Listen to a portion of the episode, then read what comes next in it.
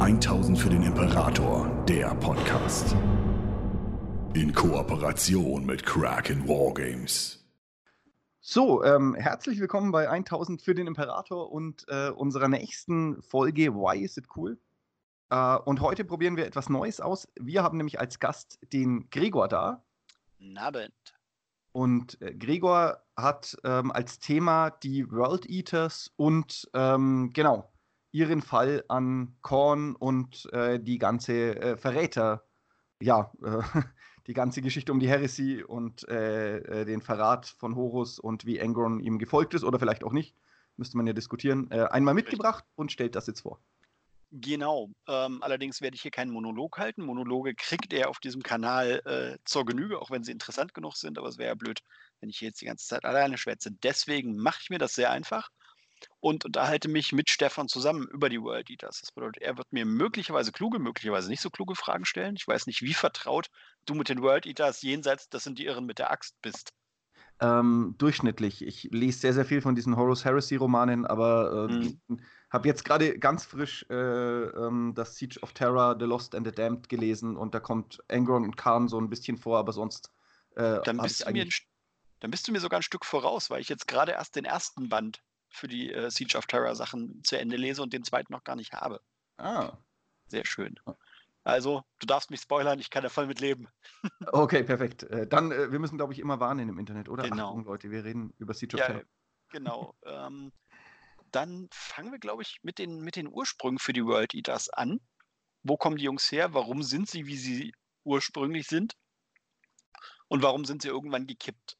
Ähm, die World Eaters sind faszinierenderweise, also sind eine der wenigen ursprünglichen Legionen, die auf Terra nicht explizit aus einer bestimmten Region rekrutiert worden sind. Die meisten Legionen haben ja so ein bisschen Herkunftsgebiete äh, oder zumindest gesellschaftliche Schichten, aus denen sie rekrutiert worden sind. Bei der 12. Legion, also den World Eaters, ist das nicht der Fall. Die sind praktisch immer so rekrutiert worden, dass die möglichst aggressivsten und gewalttätigsten Kandidaten für die World Eaters eingezogen worden sind.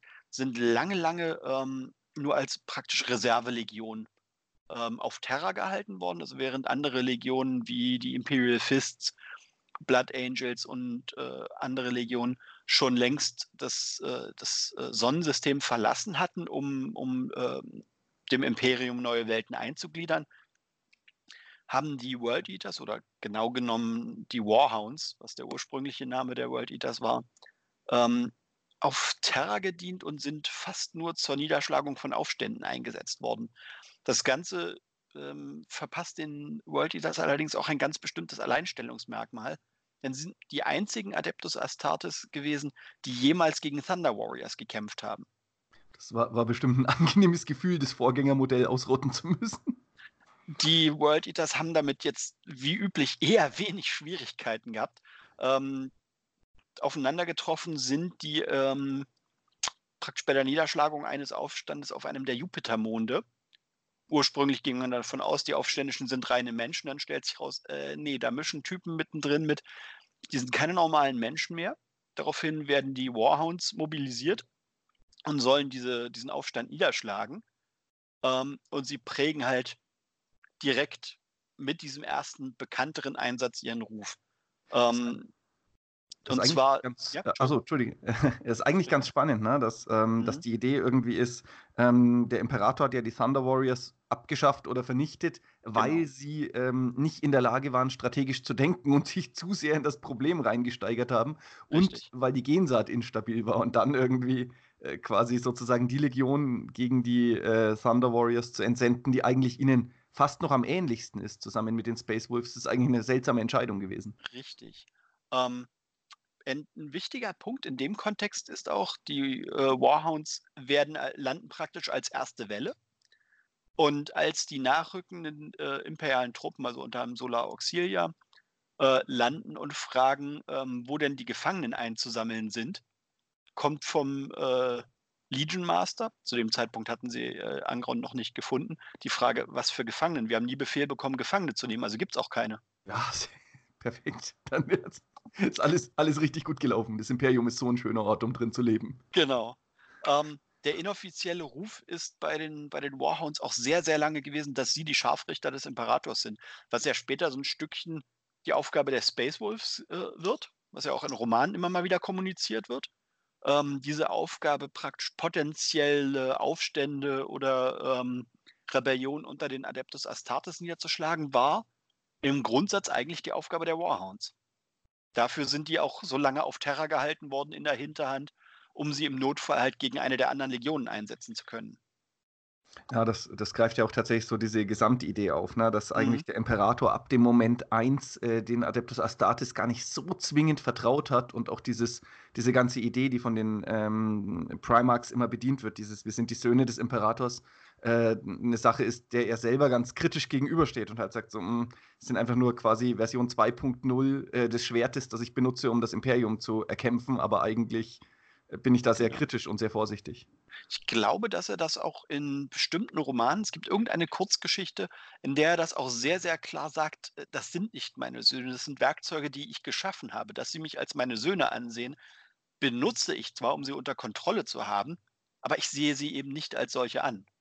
Äh, das ist tatsächlich, das ist ähm, Master of Mankind. Ähm, Richtig. Und da ist er mit äh, Arken Land spannenderweise dabei, gerade äh, zu versuchen, die äh, Butcher's Nails aus Angron rauszubauen. Richtig, und, stimmt. Äh, Land stellt da eben ein paar Fragen zu den Primarchs und wie er das sieht. Genau.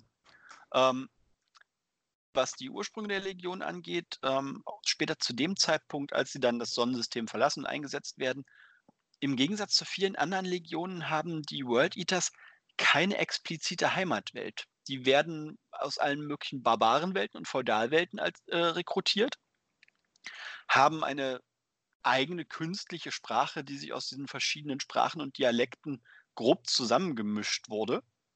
Aber so etwas wie eine, eine eigene Heimatwelt, zu der sie auch eine Identität aufbauen können, haben die World Eaters nie gehabt. Ähm, unter anderem deswegen, weil der Planet, von, auf dem dann Angron gefunden wird, nie als Rekrutierungsbasis genutzt wird.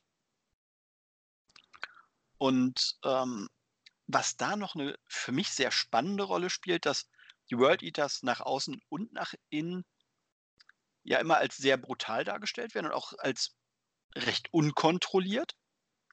Aber solange sie zu den Loyalisten gehörten, also praktisch vor der, äh, vor der Häresie, waren sie gleichzeitig dafür berühmt, eine unglaublich strenge interne Disziplin zu wahren, wo also auch kleinste Verfehlungen sehr hart geahndet wurden, um diese, diese Krieger unter Kontrolle zu behalten. Okay, ja, das, äh, das hatte ich tatsächlich gar nicht gewusst, ähm, mhm. aber macht ja auch äh, gerade vor dem Hintergrund äh, der Tatsache, dass sie eben ähm, diese Scharfrichterposition äh, haben sollen, Sinn, dass man quasi oder dass ihnen ja wahrscheinlich dann tatsächlich in die Gensaat eingegeben wird, ne? diese, mhm. diese ganz, ganz starke Disziplin, dass man zumindest äh, versucht, irgendwie äh, der Situation und dieser, diesen extremen Gewaltorgien noch irgendwie was in dem Space Marine selber entgegenzustellen, äh, weil wahrscheinlich jemand, der von außen kommt, auch gar keine Möglichkeit hätte, darauf Einfluss zu nehmen, wie äh, der Space Marine reagiert oder so und äh, die ja jetzt auch nicht unbedingt den Ruf haben, auf andere Leute besonders gut zu hören.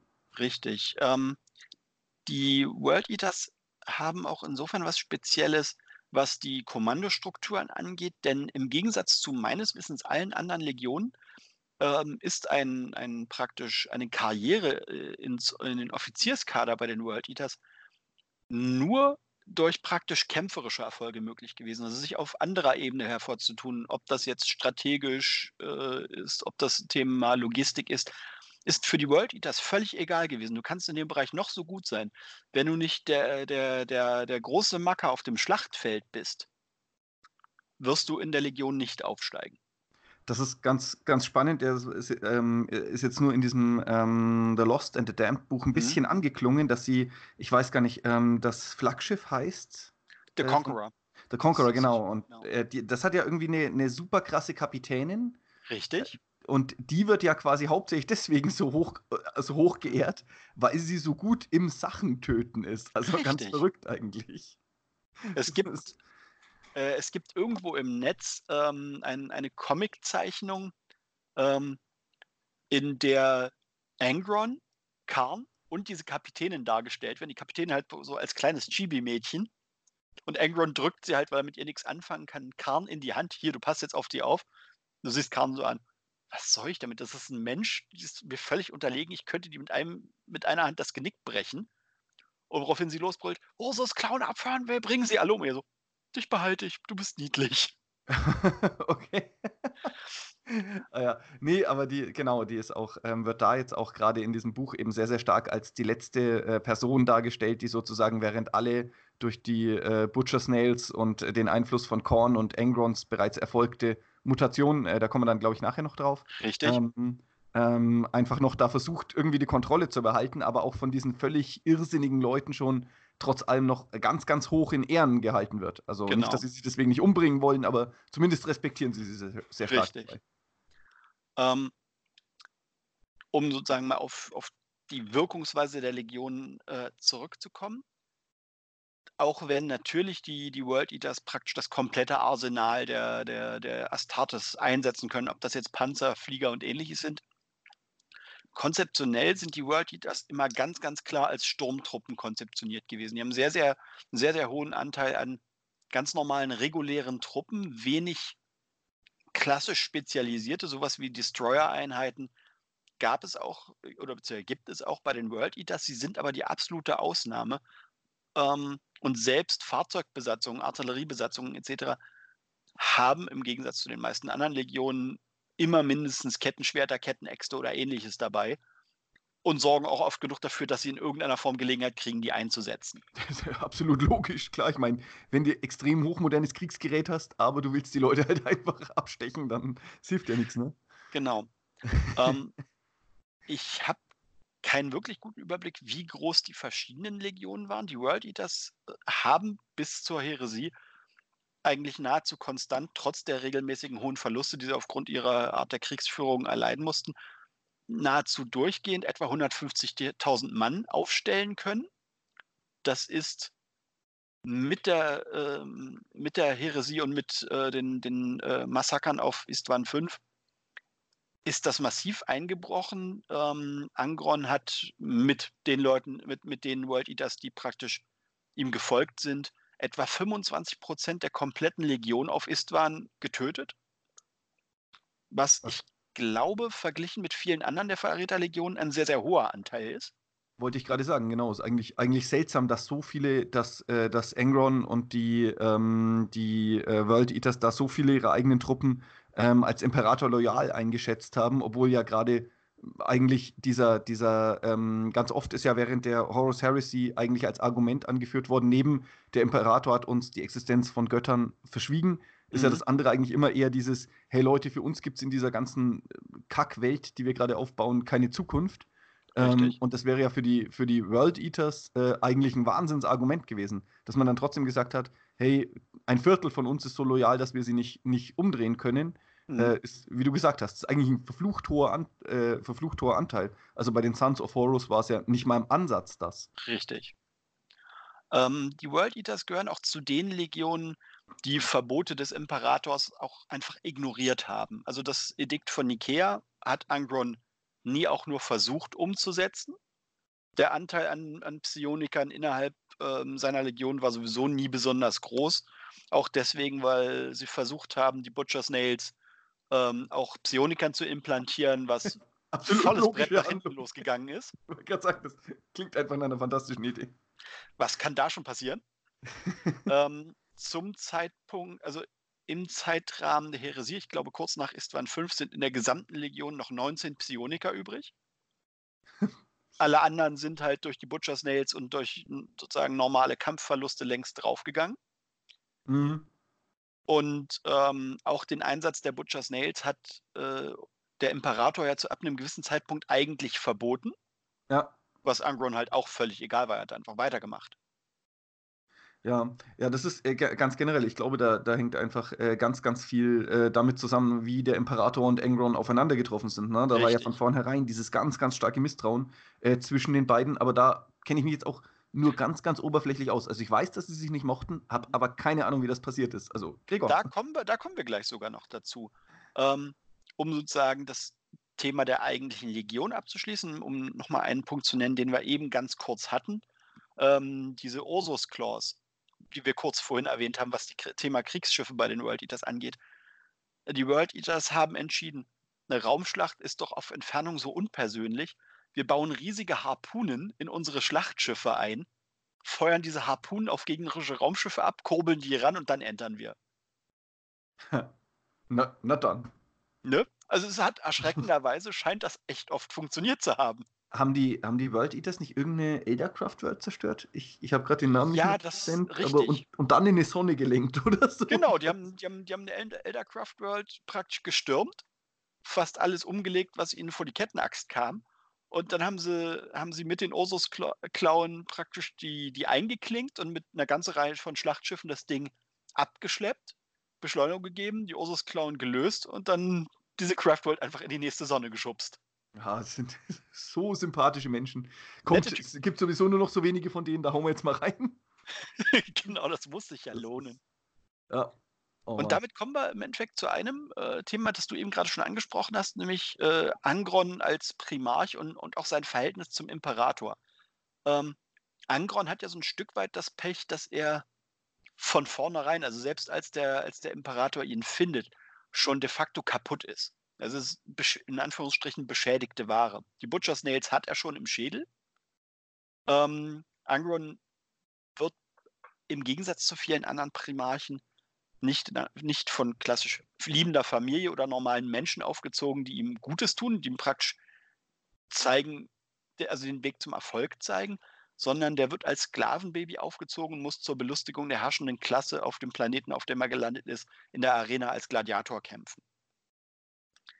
Ähm, irgendwann entscheidet er sich, äh, dass er die Schnauze davon voll hat, trommelt, weil er halt trotzdem Primarch ist und damit äh, auf seine Weise ein gewisses Charisma in sich trägt, eine ganze Menge Legionäre, äh, Gladiatoren, Verzeihung, zusammen und bricht aus. Also gibt so ein bisschen ähm, den, den, das, das intergalaktische Gegenstück zu Spartacus.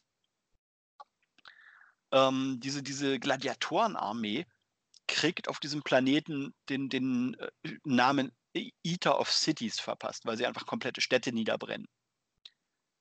Und dummerweise verschaffen will natürlich die Oberschicht auf diesem Planeten, egal aus welchem praktisch der lokalen Reiche, nicht, dass diese zu einem erheblichen Teil gefährlichen und zum anderen äh, de facto Sklaven in Freiheit leben. Die sagen also, das, das ist eine Bedrohung unserer Herrschaft, die müssen weg. Woraufhin fünf Armeen gegen Angron und seine Leute in Marsch gesetzt werden. Jede dieser Armeen äh, seinen eigenen Leuten etwa um, um das Zehnfache überlegen. Angron und seine Leute werden in, ein, in die Ecke gedrängt, bereiten sich de facto auf ihre letzte, letzte Schlacht vor. Angron geht auch davon aus, er wird an der Spitze seiner Leute sterben. Das ist für ihn in dem Moment auch okay so. Er sagt, ich nehme so viele von diesen Typen mit, wie ich kann, und dann gehe ich bei der Nummer drauf. Er hat damit auch abgeschlossen, er kann damit auch leben, er sieht sich in der Verantwortung für diese Gladiatoren, die er anführt. Und dann taucht der Imperator auf und sagt, hier, du bist einer von meinen Jungs, ich nehme dich jetzt mit. Und Angron sagt, ja, nee, aber äh, du kannst mir doch, du hast doch die Macht, du kannst doch meine Leute retten. Und der Imperator entscheidet, nö, warum sollte ich? Ich brauche doch nur dich. Teleportiert Angron raus, sperrt ihn praktisch in das Schiff, mit dem er gekommen ist und äh, fliegt weiter. Und diese Armee, die Angron angeführt hat, geht drauf auf den Planeten. Die haben keine Chance gegen diese, gegen diese angreifenden Armeen und werden komplett abgeschlachtet. Das ist etwas, was Angron von da an dem Imperator unglaublich übel nimmt und ihm auch nie verzeiht, weil er sagt, du hast meine Leute geopfert, warum sollte ich dir Loyalität schulden? Du hast mir ja gegenüber auch keine Loyalität gezeigt. Mhm verbunden mit den Butcher Snails, äh, die ihn sowieso nicht zum äh, rationalsten Typen äh, der Galaxis machen, wird das Ganze schwierig. Ähm, Angron tötet auch, nachdem er praktisch seine Legion übernimmt, einen erheblichen Teil der ursprünglichen Führungsspitze seiner eigenen Legion. Die versuchen ihn einzeln, praktisch jeder, jeder äh, angefangen mit dem Legion Master und dann praktisch in absteigender Reihenfolge, versuchen die einzeln Angron zu überzeugen, dass sie seine Söhne sind, dass sie ihm dienen und folgen werden, egal wohin es geht. Und Angron ist immer noch so übermannt von Wut, von Trauer und eben getrieben durch die Nägel, dass er diese, dass er praktisch seine loyalsten, hochrangigsten Söhne abschlachtet, einen nach dem anderen. Oh, der, okay. also die überleben, also ein Großteil der Führungsriege überlebt das Ganze nicht. Ha. Und der Erste, der es schafft, ihn auszubremsen, beziehungsweise ihn zu beruhigen, indem er sich auch einfach weigert, gegen ihn zu kämpfen, ist Karn. Ah, okay. Karn ist zu dem Zeitpunkt äh, Kommandeur der 8. Sturmkompanie. Im Endeffekt, die, die, Kom äh, die Kompaniechefs und höherrangigen Offiziere, die noch am Leben sind, stehen praktisch vor der Kammer, in der Angron sich aufhält diskutieren, wer geht jetzt als nächster rein, nachdem er schon 30 Leute umgebracht hat. Okay, Jungs, ernsthaft. Das wird nichts mehr. Jetzt sagt mal jeder, sagt mal jeder, der noch keinen Bock mehr auf Leben hat, ob er jetzt gerade ist. Ja, genau. man kann sich das richtig vorstellen. Genau, und Karn entscheidet sich, ich gehe da jetzt rein. Äh, der ist unser Vater, das ist praktisch unser Schöpfer, indirekt. Der muss doch zu überzeugen sein, das muss doch machbar sein. Geht rein. Angron will ihn natürlich auch wieder umbringen wirft ihn auch mehrfach durch die komplette Halle, äh, Karn steht auch kurz davor, draufzugehen bei der Nummer und weigert sich weiterhin, gegen Angron zu kämpfen. Und sagt so, nein, ich werde nicht gegen dich kämpfen, du bist unser Vater, wir sind hier, um dir zu folgen. Wir werden dich nicht angreifen. Also zeigt schon da auf einer Ebene eine Loyalität, die sich eigentlich auch durch die Geschichte der Legion von dem Zeitpunkt an komplett durchzieht. Seine Leute, also die, die World Eaters versuchen an verschiedenen Punkten während der Horus-Heresie auch Angron de facto zu retten. Was natürlich am Ende nicht in der Form funktioniert, wie sie es gewünscht hätten, aber sie versuchen es zumindest. Ja. Und auf, eben weil er sich in der Form gegen Angron stellt und eben doch nicht gegen ihn stellt, wird äh, Karnen ja praktisch auch zu seinem, ja, ich wüsste nicht, wie das, das Wort Aquari sinnvoll ins Deutsche zu übersetzen ist. Ich bezeichne es immer so ein bisschen als Mischung aus Gesandten, Diplomaten und Knappen. Ja, ja, genau. Ja, wobei ja, ja spannenderweise, da zeigt sich eigentlich auch schon, wie, wie scheißegal Angron die, die äh, Legionsstrukturen und so sind, ne? mhm. ne? weil ähm, jeder andere Primark, der so eine Person hat, ne? sowohl Sanguinius als auch äh, Dawn, ja. von den beiden weiß ich sicher, machen ja jeweils quasi sozusagen ihren äh, Protégé, ist vielleicht das richtigste Wort. Richtig. Ähm, da ähm, immer zum äh, First Captain und genau. ich glaube, vielleicht hat Angron auch einfach keine Ahnung, dass sowas existiert oder ich weiß es nicht. Es ist irgendwie so, so ja, genau. Äh, der Khan bleibt ja quasi einfach, wo er ist. Also genau. von, der, von der Struktur der Legion her. Ne? Und Richtig. Ja, also Angron weiß schon, dass es diese Strukturen gibt. Er hat ja gerade unter anderem den First Captain mit umgebracht. Der Platz wäre also frei.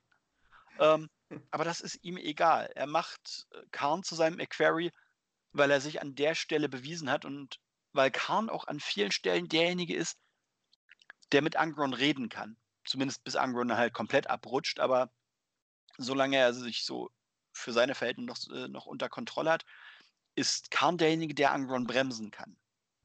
Ja, es ist auch generell, finde ich, so ähm, von allem, von allem, wie Angrons Verhalten äh, ist, ne? Und von der, von der ganzen Situation, wie sie sich äh, mir immer darstellt, habe ich auch nie das Gefühl gehabt, dass da irgendwie ein großer Plan hinter dem stand. Also von Moment 1 an, ne, ähm, wird da, wie du gesagt hast, äh, ähm, als, als Sklave aufgezogen bis zu diesen ganzen Horus Heresy-Sachen, ähm, nimmt äh, Angron, glaube ich, die Sachen immer so ein bisschen, wie sie kommen. Also selbst seine, seine Verwandlung in den äh, Demon Primarch ist ja gar kein von ihm geplantes Ding, sondern es ist was, was ihm einfach passiert, sozusagen, ne? Mhm, was ihm passiert und was ihm auch ein Stück weit angetan wird, gezielt. Ja, wer, wer war denn? Ich habe es gerade vergessen, wer war es? Ähm, so. Wordbearers. Die Wordbearers sind mal wieder schuld. Ah, Erebus ist so Richtig. Wir, wir mögen Beziehungsweise den. In dem Fall ist es nicht Erebus, sondern wirklich äh, Lorga.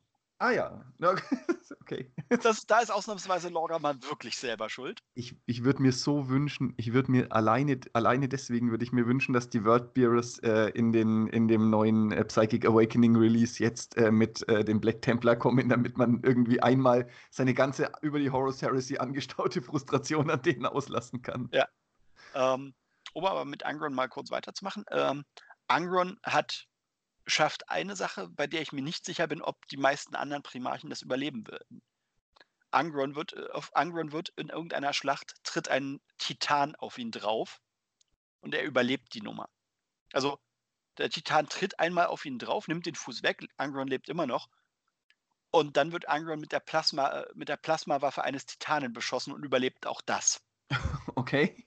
Oh. Also, den erwischt es richtig hart, aber er überlebt die Nummer. Ja, Okay. ja, ist so. Was zur Hölle? Ich meine, das ist schon kurz vor, seinem, vor seiner Verwandlung in einen Dämonen, aber das zeigt halt schon, dass das Angron auch wirklich ein harter Knochen ist. Ja. Ähm, und ein Punkt, den wir vorhin auch kurz angesprochen hatten, dieses Verhältnis zum Imperator. Ähm, Angron ist eigentlich ansonsten durchgehend anti-Imperator eingestellt. Der macht, was er muss, weil er nicht wirklich eine Wahl hat.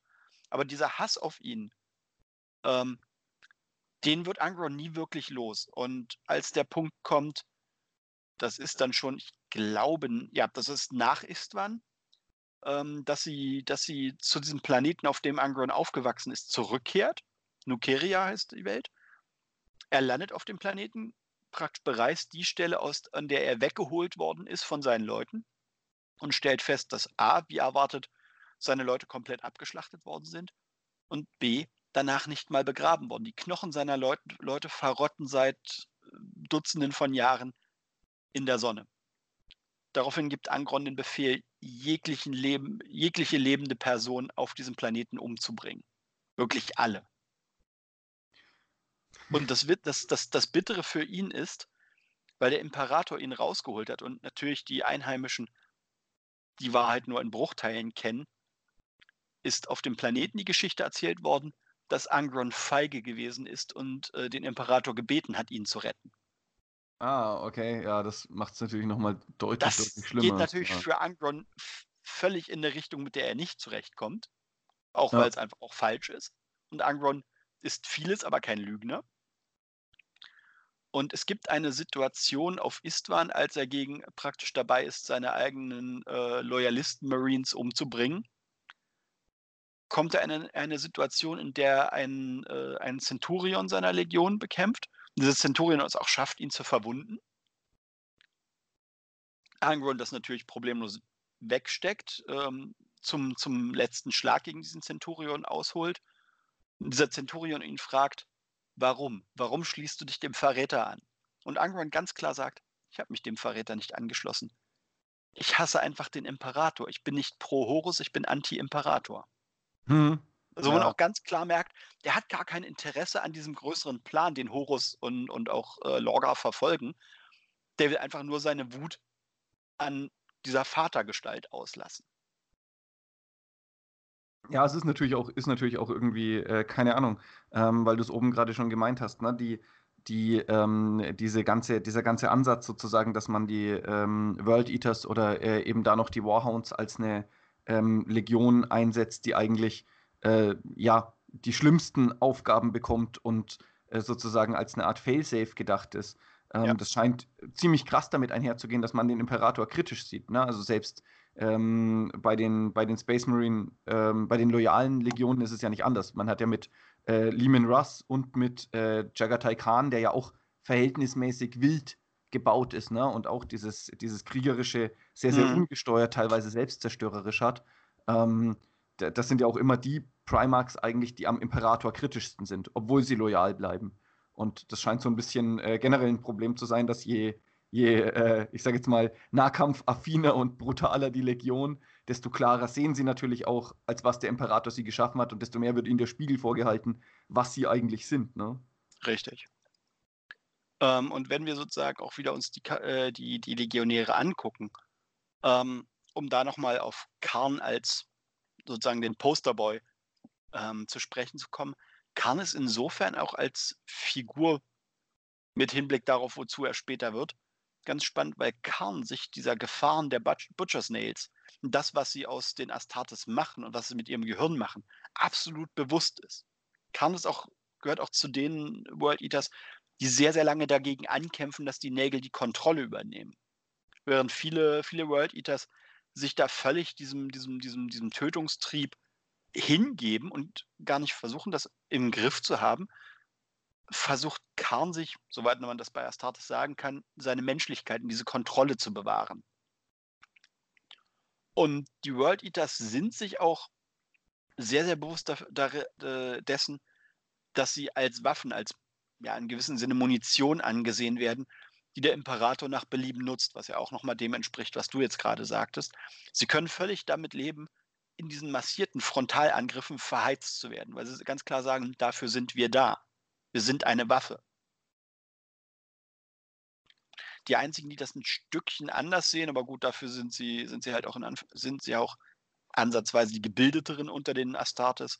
Ähm, die Psioniker der World Eaters, die eben weil sie die Nägel nicht implantiert haben, deutlich kontrollierter auftreten können und die auch im Laufe der Heresie diesen, dieses Bestreben, Angron in einen Dämonen zu verwandeln, was Lorga ja ganz aktiv betreibt, das versuchen sie zu verhindern. Sie schaffen es wirklich aus diesen 19 Psionikern praktisch eine gemeinsame Gestalt zu bilden, so ein psionisches Gemeinwesen, das praktisch Angron im, im Warp versucht, so weit zu bekämpfen, dass er eben nicht zu diesem Dämonendasein kippt. Die ganze Nummer geht schief. Sie gehen dabei dann bei, bei der Sache natürlich drauf.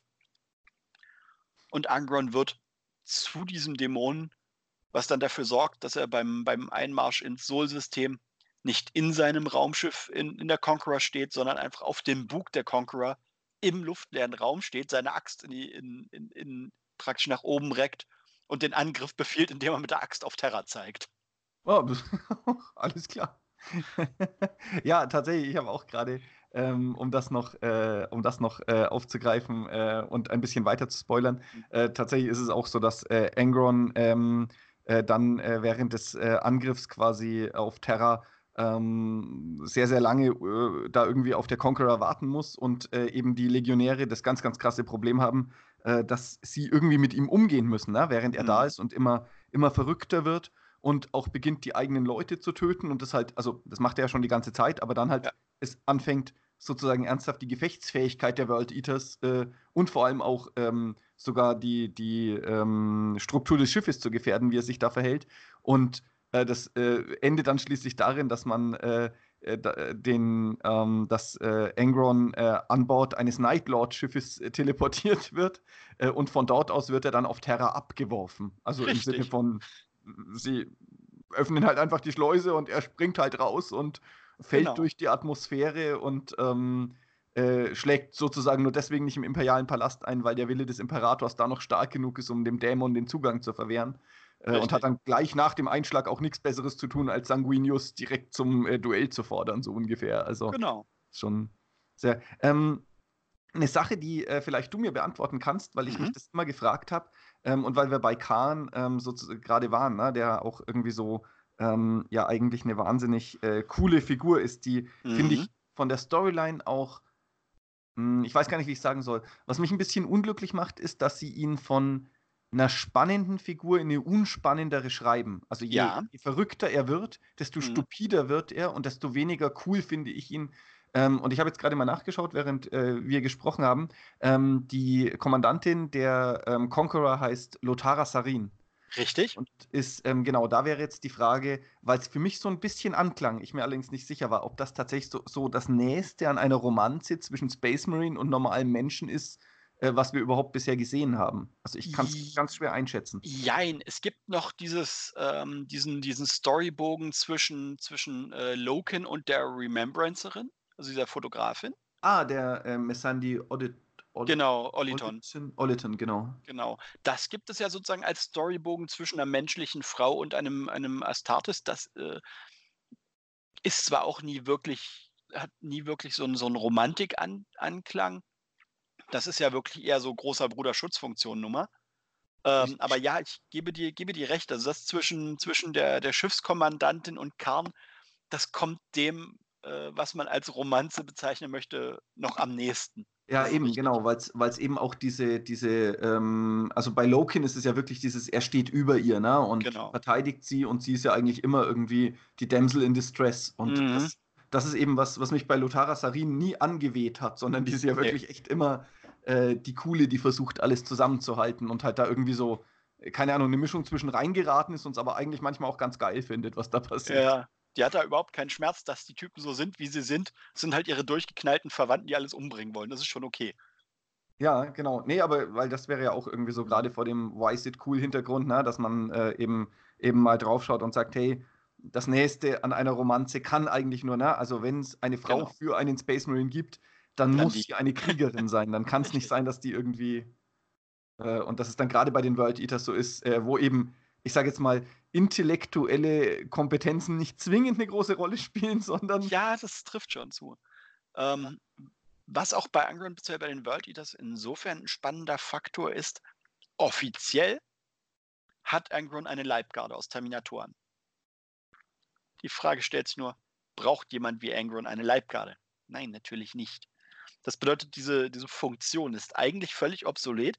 Die können in den meisten Fällen auch A, mit Angron auf dem Schlachtfeld gar nicht mithalten und B, wenn die sich den Butcher's Nails ergeben, sind die halt genauso un unkontrolliert wie ihr Primarch. Das bedeutet, dieses ganze Konzept der Leibgarde funktioniert bei den World Eaters auf einer sehr, sehr grundsätzlichen Ebene einfach nicht.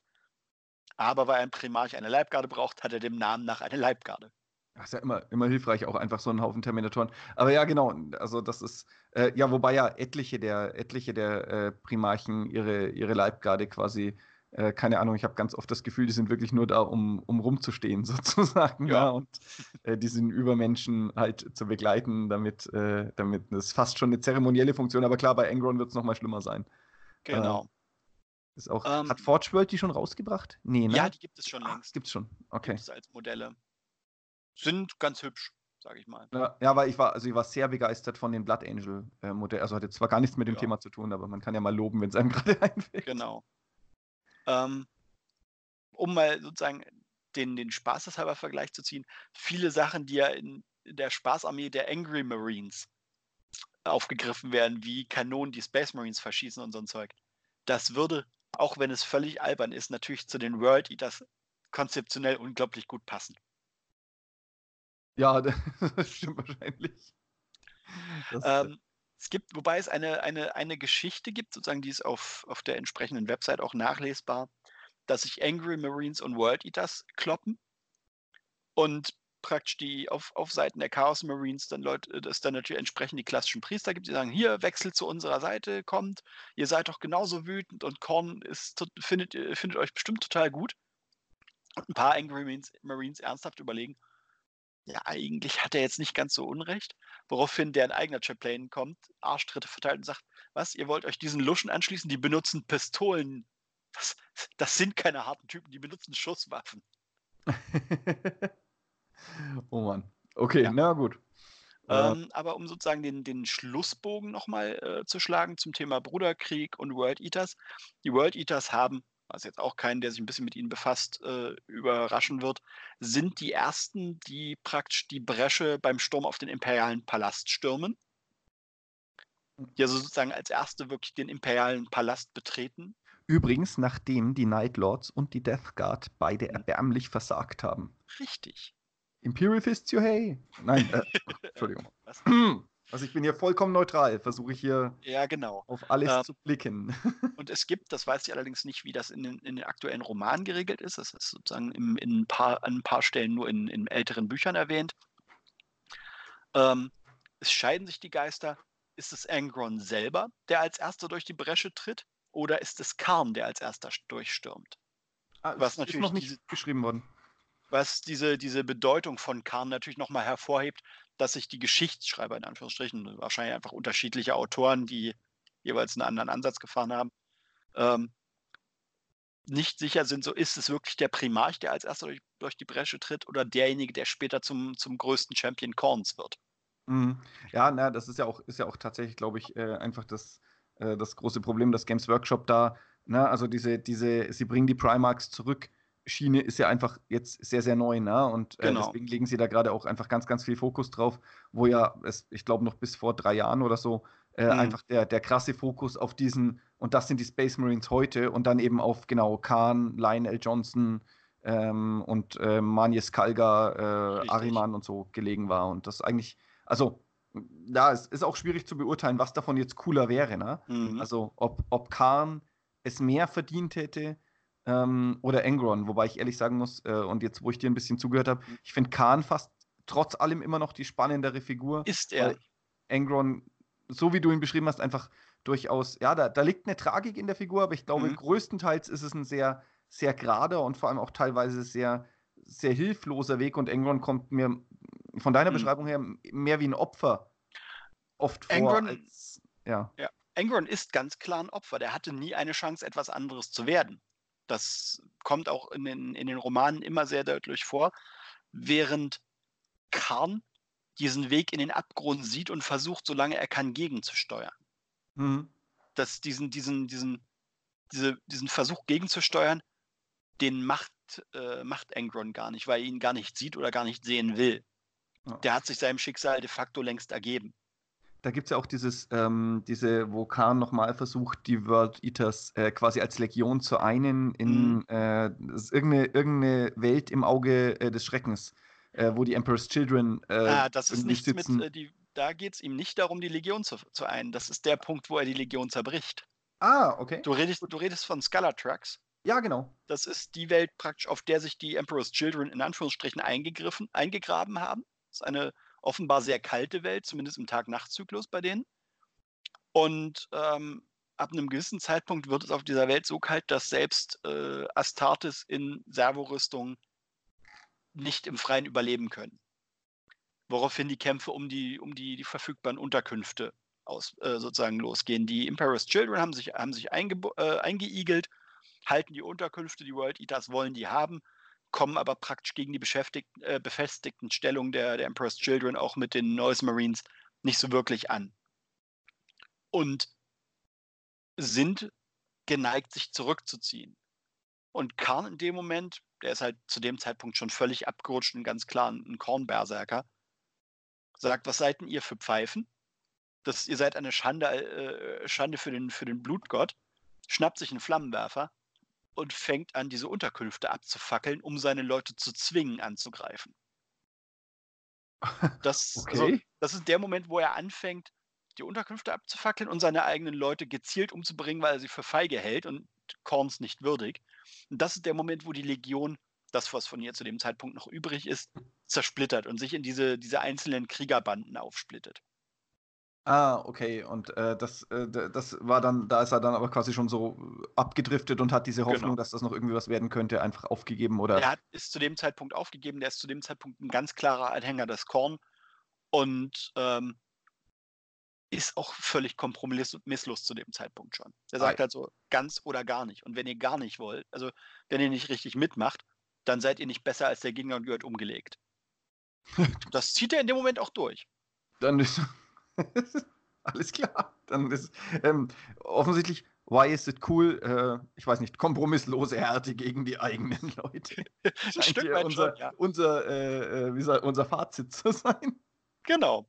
Ähm, und man kann hinzufügen, World Eaters, wo selbst, selbst die Standard Marines alle mit Kettenäxten ausgestattet werden können, deswegen mit der Axt den Reno zerhacken können.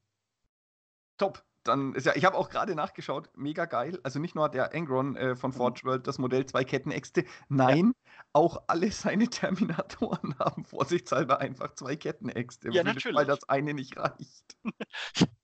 ja, und äh, Karn trägt äh, witzigerweise ab einem gewissen Zeitpunkt eine der Kettenäxte seines Primarchen. Der hat die irgendwann weggeschmissen, weil die Ketten praktisch die Zähne kaputt waren. Und Karn hat das Ding auf dem Schlachtfeld eingesammelt und repariert. Und die World ah. sind, sind ein Stückchen, äh, sind ein Stück weit A verschwenderisch und B abergläubisch, zumindest zum Zeitpunkt äh, vor der Häresie. Bewaffnung und Ausrüstung, die auf dem Schlachtfeld kaputt geht, wird normalerweise nicht eingesammelt und repariert, sondern das hat seinen Zweck nicht erfüllt, das ist un unzuverlässig, das benutzen wir lieber nicht, das bringt Unglück. Ah, okay. Das ist eigentlich, eigentlich ein cooler Glaube. Also gerade genau. vor dem Hintergrund, gerade vor dem Hintergrund, dass das natürlich sozusagen auf der Metaebene ja auch auf sie selbst zutrifft, ne? Ja. Also was zerbricht, war nicht gut genug. Und das nicht nur auf die Menschen, sondern auch auf die Waffen und die Ausrüstung zu übertragen, finde genau. ich eigentlich, hm, also du hast völlig recht, verschwenderischen und beknackten, aber aus ihrer Sicht heraus extrem geilen Gedanken. Ja. Doch. Und gerade vor dem Hintergrund ist es dann eigentlich spannend, dass sich Karn entscheidet, halt eine de facto kaputte Axt eines Primarchen vom Schlachtfeld aufzusammeln und wieder in Stand zu setzen, um sie zu benutzen. Ja, Wo er ja, sagt, hat natürlich auch ganz, ganz starken. Gegenpol setzt. Ja, ja, genau, hat einen ganz, ganz starken symbolischen Charakter, ne? dass er auch bereit genau. wäre, mit einer kaputten Legion einen Reparaturversuch zu unternehmen. Richtig. Und halt dann daran scheitert und es nur mit der Axt geklappt hat. Blöd. Genau. Jo. Gut, aber das ist eigentlich ein, ein, schönes Fazit. Man hat versucht, die Legion zu reparieren, hat nicht geklappt. Man sieht ja, was man jetzt davon hat. In der Tat, in der Tat. Umherziehen die Kriegerbanden und einige sind sogar zur Black Legion übergelaufen. Schlimm, schlimm. Richtig.